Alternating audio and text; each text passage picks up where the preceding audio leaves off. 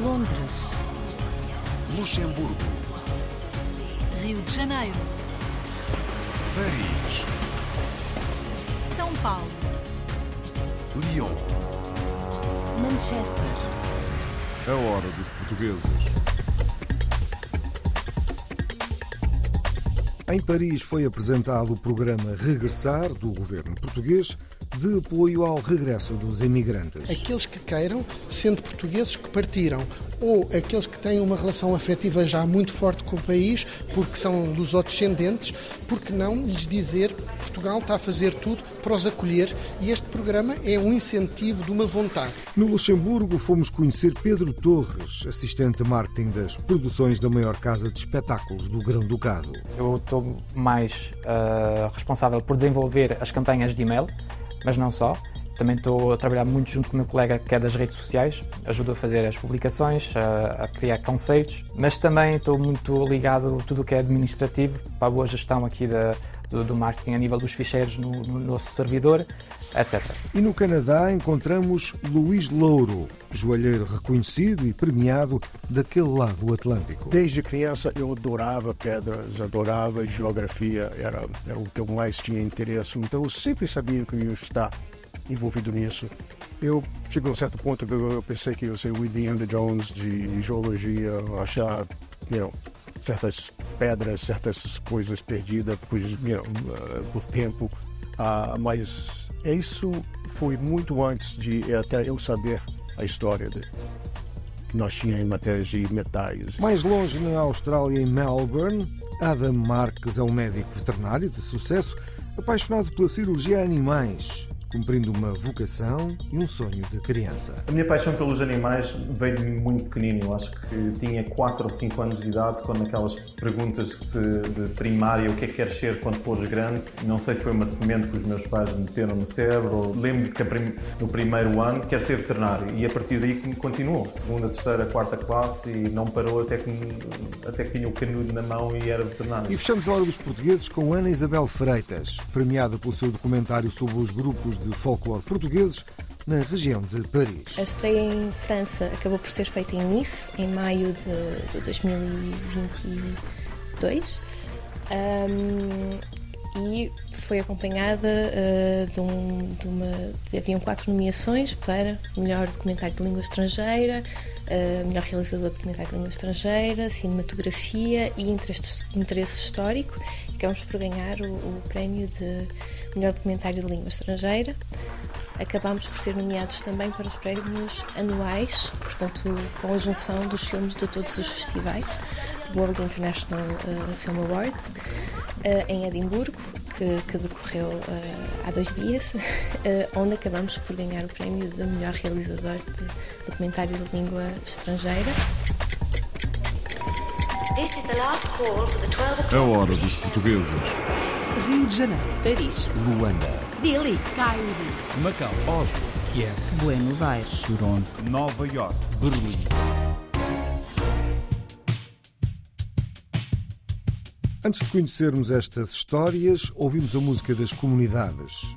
Inês Silva e Telmo Terremoto são um casal de jovens músicos portugueses residentes no Reino Unido, fundadores de uma banda de pop jazz, os Pidget, um grupo que combina temas originais em inglês e português, para ouvir de Londres para o mundo Blindfold, com os Pidget.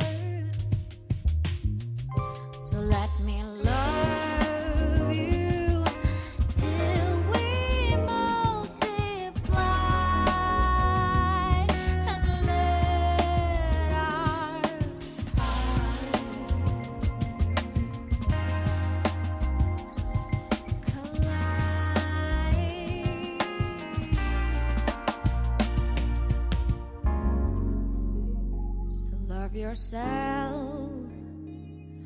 Are you gonna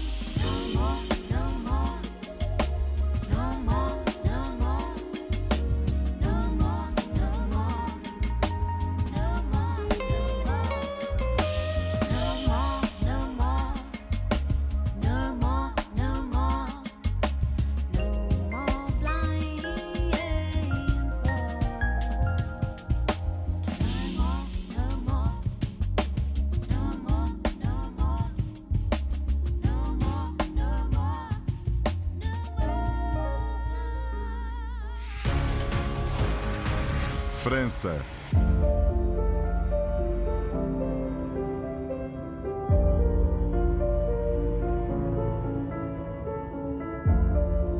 O secretário de Estado do Trabalho, Miguel Fontes, e a equipa do programa Regressar, do governo português, estiveram em Paris para apresentar o programa de apoio ao regresso dos imigrantes. O projeto foi depois apresentado na cidade de Lyon, com a participação da AGRAF, a Associação dos Graduados Portugueses em França, como nos conta Carlos Pereira. O secretário de Estado do Trabalho, Miguel Fontes, esteve em Paris para apresentar o programa Regressar. Fez uma intervenção nos Estados Gerais da Lusodescendência, organizados pela Cap e falou aqui na Sala Essa de Queiroz, do Consulado Geral de Portugal em Paris.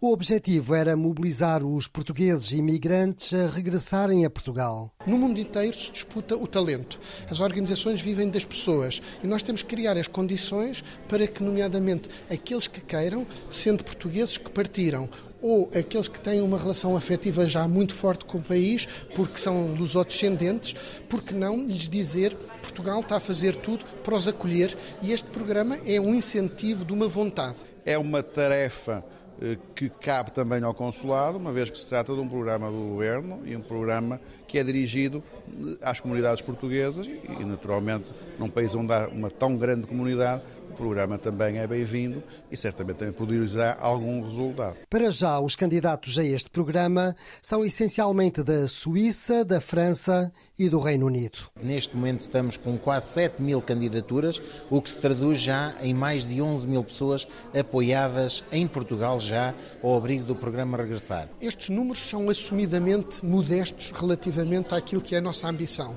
O programa começou no segundo semestre de 2019, pelo meio houve uma situação de pandemia que torna, digamos, todos estes números com uma leitura diferente, mas o que nós queremos é garantir que haja mais portugueses eh, que conheçam este programa e que, como eu expliquei, se for da sua vontade voltarem, pois saibam que estamos muito interessados no seu regresso. É a minha opinião que este programa poderá interessar a todos os portugueses ou que tenham a cidadania portuguesa eh, que reflitam no seu projeto pessoal, profissional, familiares e que ir para Portugal seja uma alternativa nesse projeto profissional. E, portanto, este programa não é determinante, sem dúvida, mas é um incentivo a que a alternativa de ir para Portugal esteja presente nesse, nessa reflexão, sem dúvida. O programa tem duas vertentes fundamentais. Por um lado, tem incentivos fiscais importantes e, por outro lado, ajuda a pagar as despesas de viagens e o transporte de bens para Portugal. E nós damos muito um caso típico. Um casal com dois jovens, eh, se vier com as majorações todas para os dois postos de trabalho, marido e mulher, estamos a falar numa ajuda de 12 mil euros que dá perfeitamente para pagar as despesas de transporte, de aviões, de, de, de carro, eh, os contentores, portanto, toda essa nomenclatura e além do subsídio ao posto de trabalho criado. A medida fiscal também é importante, já que os candidatos só vão pagar 50% de IRS durante os cinco primeiros anos que estiverem a trabalhar em Portugal. Se um jovem for daqui para Portugal ganhar 3 mil euros, só vai ser tributado sobre eh, 1.500 e, portanto, esta diferença permite olhar para a ida ou o regresso a Portugal com os outros olhos. Nós não podemos combater a mobilidade, nós respeitamos a mobilidade de talentos, mas se pudermos levar os nossos jovens de volta à casa eh, ou os nossos imigrantes de regresso a casa, nós vamos estar no terreno a provar que é mesmo uma prioridade. Este evento no Consulado Português em Paris e outro no Consulado de Lyon foram organizados pela AGRAF, a Associação dos Graduados Portugueses em França. Este é uma é continuação de, de uma ligação que foi feita durante o GRAP, portanto, o Fórum de Graduados Portugueses, que a AGRAF participa, ajuda a organizar e tem lugar em dezembro hum, em Portugal.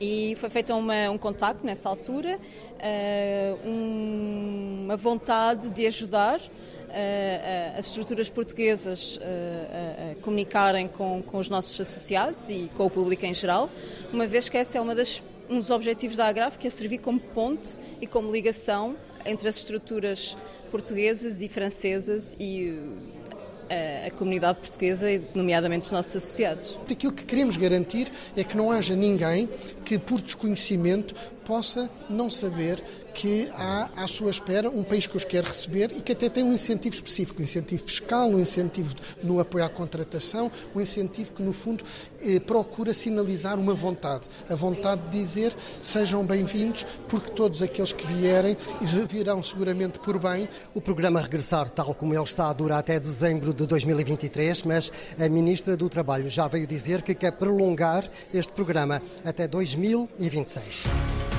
Luxemburgo.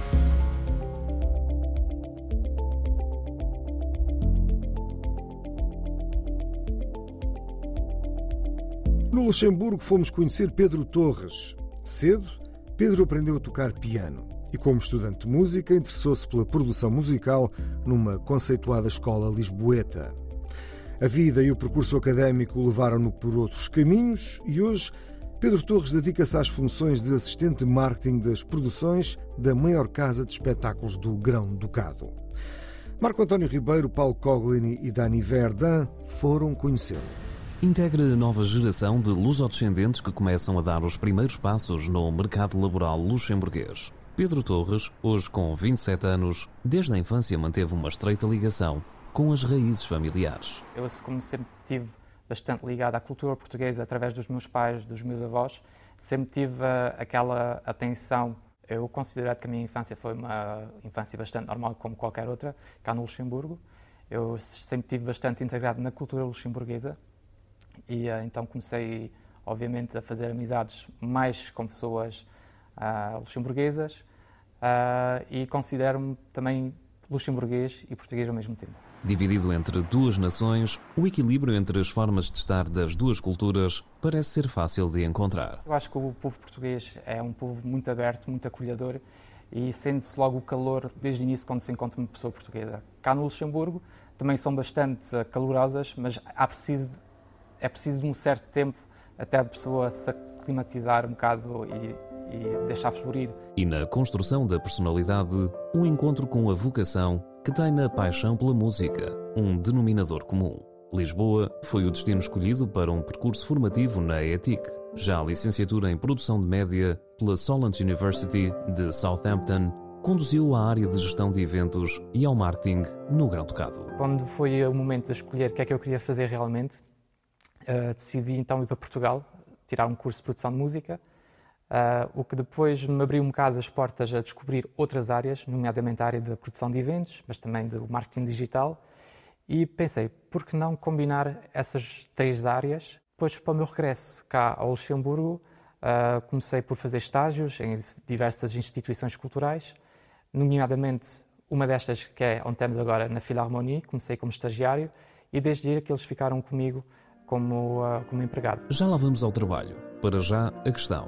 onde fica afinal a expectável carreira ligada ao mundo da música. Foi algo que durante um certo tempo eu gostaria de ter perseguido, mas ao mesmo tempo depois cheguei à conclusão que obviamente que é um, uma indústria um, bastante competitiva e eu acho que no fundo eu sentia que eu ainda não tinha aquela confiança de realmente mergulhar dentro, dentro desse mundo e o facto de poder explorar e trabalhar numa área ligada à música, nomeadamente cá na Philharmonie, uh, preenche qualquer coração que esteja ligado à música. Pergunta respondida. Subimos ao departamento de marketing da Philharmonie para conhecer o trabalho de um dos mais jovens elementos da equipa. Eu estou mais uh, responsável por desenvolver as campanhas de e-mail, mas não só.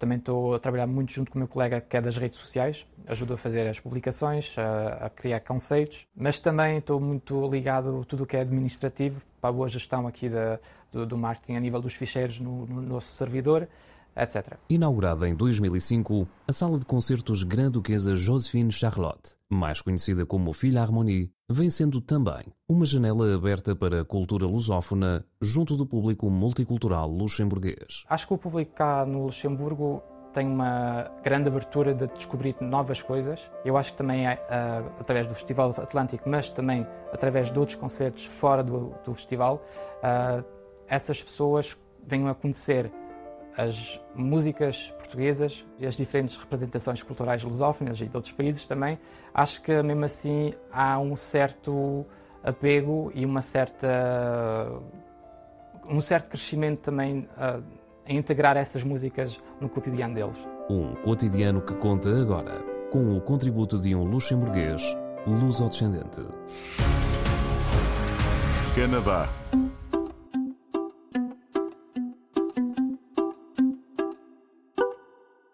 Luís Louro herdou a arte do seu avô, que desde 1986, na cidade de Toronto, no Canadá, possui o seu estabelecimento de joalharia. Desde então até aos nossos dias, são inumeráveis as peças que já saíram das suas mãos, espalhando a sua criatividade e mestria como joalheiro reconhecido e premiado daquele lado do Atlântico. A reportagem de Madalena Balsa e Luciano Paparella Júnior. Não é preciso muito para descobrir em Toronto, na Avenue Road, a loja e oficina de um dos mais premiados e reconhecidos joalheiros do Canadá. O anel em tamanho gigante logo nos prepara para a dimensão de tudo o que este lusodescendente concebe e faz nascer das suas mãos. Luís Louro tem do seu avô, joalheiro da Ilha Terceira, as primeiras memórias da arte que, alguns anos mais tarde, haveria de se tornar também a sua. Isto aconteceu quando eu ia vir, uh, ia da terceira uh, de viagem com os meus pais, aí fiquei envolvido com meu avô naquele tempo, ainda estava uh, a mostrar o que, que a história daquilo que nós fazíamos. então isto, por tempo, comecei a ficar muito interessado e eu acho que estava no meu sangue, como não, não estava, uh, talvez, na geração antes de mim. De facto, nem o pai de Louis, nem nenhum dos seus tios fizeram da joalharia o seu modo de vida. Mas, sem saber explicar muito bem porquê, Louis Louro já em criança tinha um fascínio pelas pedras e o estudo da sua origem e formação. Desde criança eu adorava pedras, adorava geografia, era, era o que eu mais tinha interesse. Então eu sempre sabia que eu ia estar envolvido nisso. Eu cheguei a um certo ponto que eu pensei que eu ser o Indiana Jones de geologia, achar you know, certas pedras, certas coisas perdidas por, you know, uh, por tempo. Uh, mas isso foi muito antes de até eu saber a história de, que nós tínhamos em matérias de metais construir. Louis nasceu no Brasil, mas quando tinha nove anos veio para o Canadá com os seus pais. E foi por cá que o fascínio pelas pedras e metais acabou por se transformar numa paixão e modo de vida. Eu estava estudando na universidade e um, eu ia num bar com uns amigos meus quando nós não tínhamos aulas e tinha um, um, um joalheiro que que estava no segundo andar. Eu fui lá falar com ele, ele, até, uh, ele era da România, estava aqui muito pouco tempo, não falava nem bem inglês. E aí eu fui, eu falei, olha, eu tenho duas horas todos os dias que eu, eu não quero ir para o bar, eu prefiro então vir aqui e para você me ensinar. Aí, ah, então aí eu fiquei com, ah, com Gabi, Gabi Goods, um dos grandes joalheiros, ah, tudo feito pela mão, ah, aquela, aquela maneira de fazer do antigo, hum, sem usar até coisas de ah, power. então foi aí que, ahm, que veio a paixão. O trabalho de Luís Louro é desenvolvido muito à medida do cliente e este serviço tão personalizado exige tempo porque é necessário captar a essência de quem procura a sua arte. Eu, eu acho que quando você é um artista e você está fazendo uma peça para uma pessoa, você tem que tirar o seu, ah, o seu, a sua parte fora. Você tem que entrar na cabeça ou no gosto daquela pessoa. E muitas, você, eu posso até fazer uma coisa que eu não gosto, eu não acho que está, mas é a própria para aquela pessoa. Então você tem que totalmente estudar a pessoa. O trabalho altamente qualificado de Lewis tem atraído figuras mundialmente conhecidas que o procuram e têm hoje nas suas casas peças que saíram desta oficina. Foi o caso, por exemplo, da Princesa Ana da monarquia britânica. Então fizemos um colar que levou muito tempo para fazer, ah, mas tinha o símbolo de todas as, as províncias ah, e, e tudo aquilo que representava o March of Dimes. Tudo serve para o artista dar asas à sua criatividade. E são grandes essas asas, tal como a ave que o fascina, o Açor, e que está por todo lado no seu ambiente de trabalho, como aquele que poisava sempre no moinho que acionava a água para esfriar os metais na oficina do seu avô na Ilha Terceira. A inspiração de Lewis, um dos joalheiros mais premiados no Canadá, surge muito das suas vivências e das suas memórias. Seja um mergulho no mar, seja a memória de uma ida ao teatro, seja a memória dos dias felizes vividos na sua infância no Brasil. Ah, quando era criança ia lá nesses clubes e tinha milhares de pessoas dentro e isso, ah, aquela, ah, é, é uma celebração de vida, né? Aqueles, mesmo que você era pobre, o que que for, chegava no carnaval, era, era o tempo de, ah, de celebrar a vida. Eu até fiz uma peça sobre isso que nós temos no nosso archives. Ah, foi uma das peças que eu ganhou um dos maiores prêmios que eu ganhei. Foi nessa peça.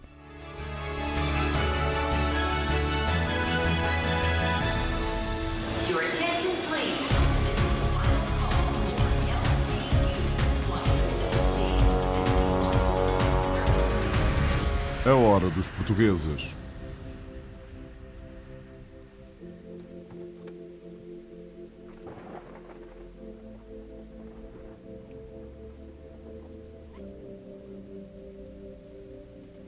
Been a while since I've seen your face.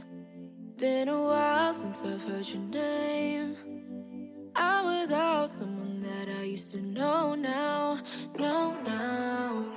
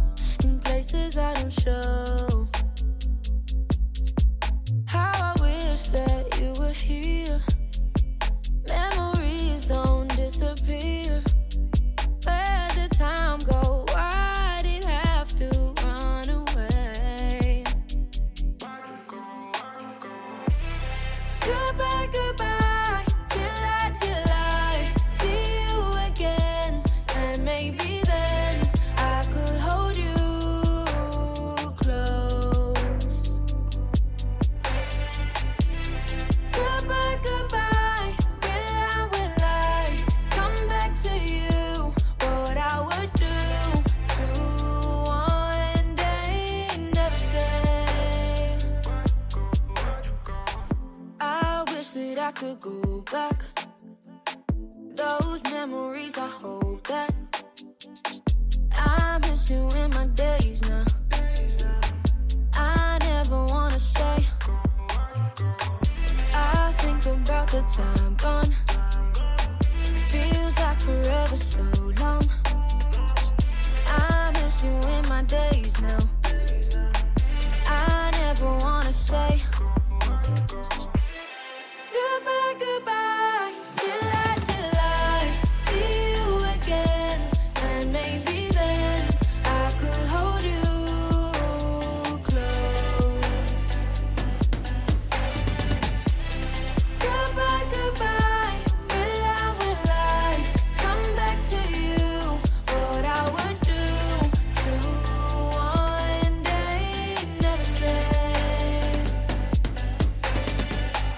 Presença habitual entre os melhores do ano nos IPMA, os International Portuguese Music Awards, que visam promover e premiar artistas portugueses e luso-descendentes pelo mundo. Sabrina Alves vive na África do Sul e ouvimos-la em Goodbye. Feels like forever so long. I miss you in my days now. I never wanna say. Austrália.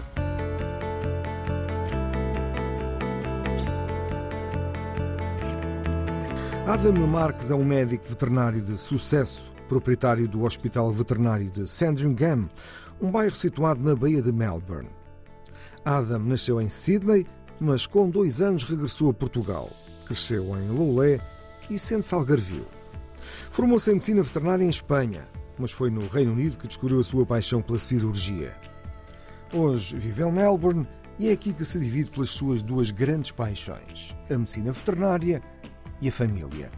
Quem nos traz esta história é Filipa Borges Santos. Foi num dos bairros situados na Baía de Melbourne que falámos com Adam Marques, médico veterinário e também proprietário do Hospital Veterinário de Sandringham. Adam nasceu na Austrália, mas voltou a Portugal com dois anos. Foi em Lolé, na terra de sua mãe, que cresceu. Formou-se em Biologia e mais tarde em Medicina Veterinária em Espanha. Mais tarde, rumou à Inglaterra para seguir a sua paixão pela parte cirúrgica.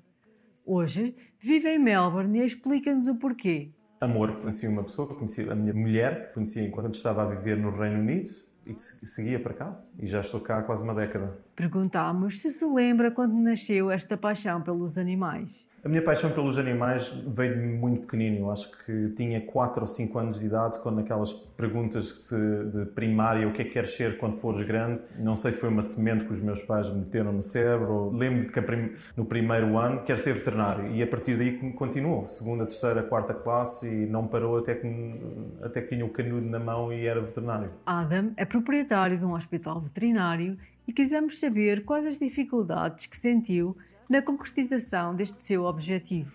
Praticamente os obstáculos que eu tive eram presos à minha própria mente, ao facto de ser ou não ser capaz de vou para um país estrangeiro, vou agora abrir um negócio, vou abrir o meu hospital, quer dizer, parece um grande desafio, parece que não é, parece que não é real. E no fundo, quando decidi que, que era isso mesmo que queria, as coisas aconteceram. E agora olhando para trás, não foi de todo tão difícil quanto isso. É só uma questão de acreditar. Adam confessa qual a vertente do seu trabalho que mais gosta. Sem dúvida, se calhar o que me dá mais prazer é a componente cirúrgica do meu, do, do meu trabalho, mas provavelmente a parte do trabalho pela qual eu tenho, se calhar, mais vocação é na interação com o cliente e é nessa que talvez, talvez seja, tenha a base do meu, do meu sucesso. Mas, portanto, uma é a minha vocação, se calhar, natural e a outra é a parte que eu realmente gosto, que é, que é a componente cirúrgica, especialmente a, a componente ortopédica. Quisemos saber se há algum caso que tenha tratado e que o tenha marcado particularmente. Há, há imensos, há, há, vários casos que nos entram pela, pela porta adentro, que são enigmáticos, que são autênticos puzzles médicos. Já há duas semanas tivemos um, um caso interessantíssimo, um cão com 13 anos de idade, um, um labrador, no seu final de vida, e entrou pela porta adentro, em colapso, não conseguia andar. Detectámos automaticamente que tinha uma torção do estômago. São cirurgias que não só envolvem não só grande capital emocional, mas também em termos de dinheiro. Ter este tipo de decisões com um animal que está no final de vida é complicado. Felizmente tudo correu bem, com muita fisioterapia, e este cão saiu porta afora a caminhar. Portanto, é- são, são aqueles casos que, no fundo, enchem-nos o coração e fazem-nos continuar nesta labuta diária de, às vezes, nem sempre as coisas correm bem, às vezes correm mal. É, é importante aprendermos estes casos que, ne- que nos levantam a moral. Quisemos saber se entre a Austrália e Portugal existem diferenças na forma como as pessoas tratam os animais. Acho que o cuidado que os portugueses têm ou o cuidado que os australianos têm é muito semelhante, mas talvez devido a influências mais anglo-saxónicas na Austrália, talvez os animais sejam mais parte da componente fam- familiar. A nível de gastos, quando vamos ver estudos, sem dúvida que estes os países que têm influências anglo-saxónicas, regra geral, tendem a gastar mais nos animais e isso, no fundo, dá-me a oportunidade de poder desenvolver mais o meu trabalho. Perguntámos a Adam se a Austrália tem sido boa para ele. A Austrália tem sido fenomenal para mim. Acho que não é pátria, mas é uma segunda casa e uma, uma casa a, qual tenho muito amor.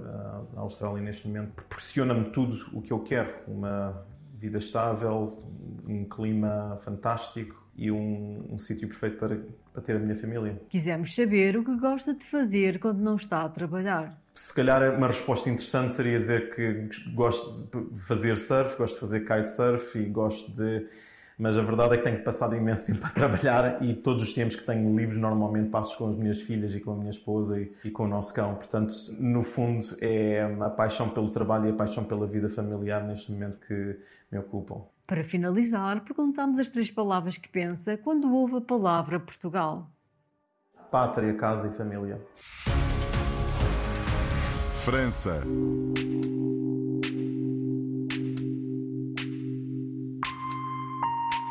Começámos o programa em França e é lá que terminamos. Em 2015, Ana Isabel Freitas rumou a Paris, levando na bagagem uma formação em artes plásticas e em cinema.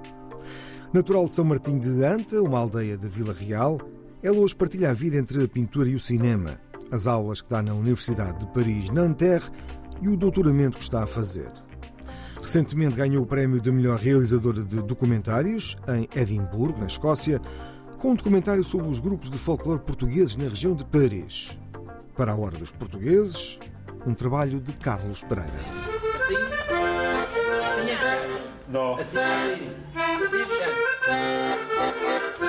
Estas são imagens do documentário Lá Embaixo, da realizadora Ana Isabel Freitas.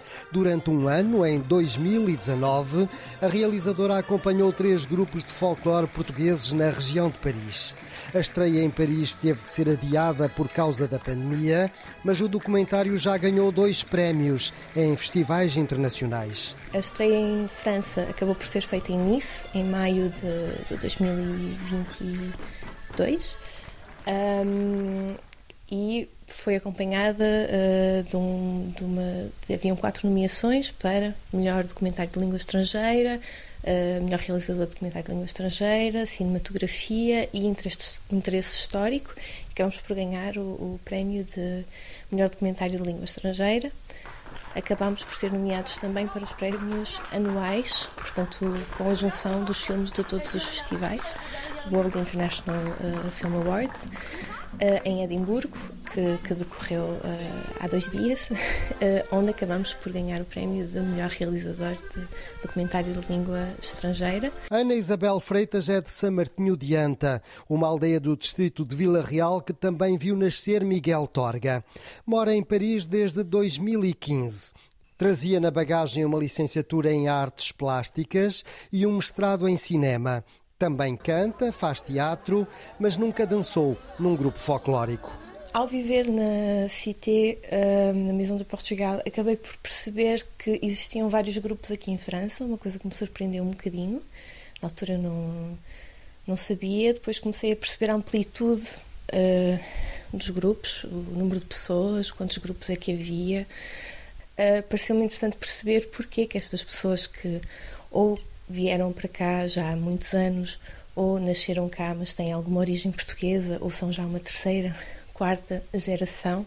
Também encontrei algumas pessoas que não têm qualquer relação com Portugal direta, mas depois têm uma esposa ou um marido que acabam por depois se envolver também nos grupos de outras nacionalidades. Isso causa-me uma grande curiosidade eh, e vontade de fazer um documentário. A realizadora escolheu três grupos folclóricos na região de Paris: o grupo Darcop de Nanterre, o Juventude Portuguesa de Paris 7 e o grupo etnográfico Povo da Nóbrega de Créteil. Acompanhou os três grupos durante um ano e depois montou o documentário. Eu não venho do meio e hum, sou sempre alguém de exterior a entrar, o que às vezes é um bocadinho difícil de compreender porquê, o que é que eu vou filmar, que ideia é que eu vou dar. Ah, e acabei por ir conhecendo algumas pessoas, a tomar um café aqui e ali. Hum, por exemplo, a Sofia Costa tinha vindo a um dos ensaios de Canto Alentejano, porque eu cantei Canto Alentejano quando cheguei a Paris também, ah, e conhecemos-nos assim. Com base no documentário, Ana Isabel Freitas está agora a fazer um doutoramento sobre folclore português em França, na Universidade de Paris-Nanterre. Portanto, eu tive a sorte de, eh, de encontrar a professora Graça dos Santos, que, que resolveu apostar em mim e, eh, e dirigir o meu projeto, que era um bocadinho complexo, porque mete um bocadinho de antropologia, sociologia, história, e eh, no fundo ela acolheu o meu projeto no Carrilhos, eh, que é eh, bastante pluridisciplinar, eh, o que era o que eu estava à espera, ou seja, alguém um centro de investigação que pudesse acolher um projeto que tem muitas vertentes. Ana Isabel Freitas continua a pintar regularmente e a expor a sua pintura, embora agora esteja cada vez mais ocupada no doutoramento e na promoção do documentário. Uh, o filme foi feito de forma independente, portanto sem financiamentos um, exteriores, mas quando eu acabei, acabei por poder uh, pedir um financiamento uh, através da Associação Agraf, que me, que me ajudou aqui a pedir um, um financiamento à DGSCP para a distribuição do filme, ou seja, para poder enviar o filme para vários festivais e tentar que ele tenha uma vida uh, maior, também para a inscrição do filme no ICA.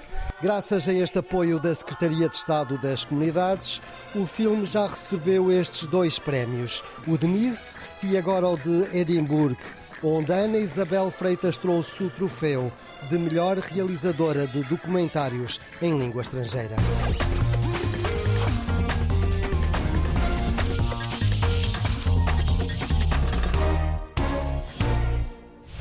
Por hoje é tudo. É o fecho desta hora dos portugueses, com edição, apresentação e sonoplastia de João Pedro Bandeira.